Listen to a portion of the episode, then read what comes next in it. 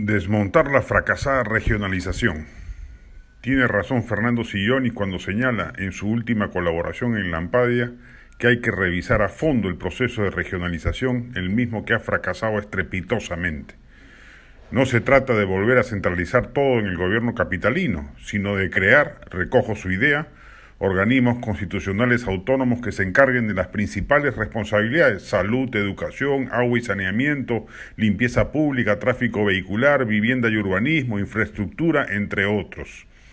Siguiendo el ejemplo de la excelencia funcional del Banco Central de Reserva, Sillonis propone la creación de organismos meritocráticos altamente profesionales, especializados y con autonomía constitucional, y, ojo con esto, descentralizados, es decir, no habría un organismo nacional del agua, por ejemplo, sino que cada región tendría su propia entidad con personal local, pero con las mismas prerrogativas de autonomía respecto de la politiquería ineficiente del gobierno central, de los gobiernos regionales y de los gobiernos municipales. No se puede volver al centralismo, es antirrepublicano y antidemocrático, además de causante de todas las disrupciones electorales de los últimos tiempos es una tara histórica a la que se debe poner remedio y sería por ello absurdo y reaccionario pretender una marcha atrás. Pero el esquema con el que se diseñó la regionalización fue un desastre.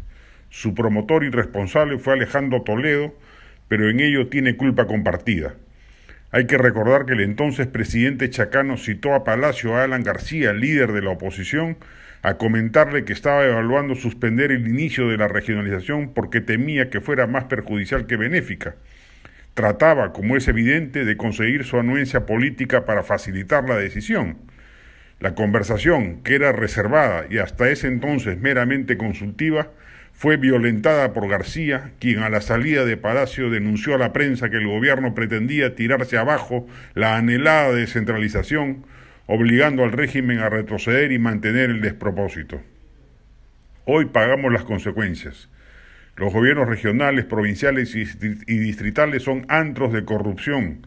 La cantidad de autoridades denunciadas o encarceladas es descomunal. Las obras son un desastre inacabado, las responsabilidades esenciales son abandonadas, se gasta en estupideces como monumentos, piscinas o coliseos inservibles, y el pueblo, a pesar de que estas autoridades nunca antes en la historia han tenido tantos recursos, en algunos casos millonarios, sigue en la pobreza, en la indignidad urbana y la orfandad de servicios básicos y le echa la culpa de ello increíblemente al centralismo limeño y no a sus propias autoridades, eligiendo una y otra vez cada vez peor. A esta espiral mediocre, ineficiente y corrupta hay que ponerle coto.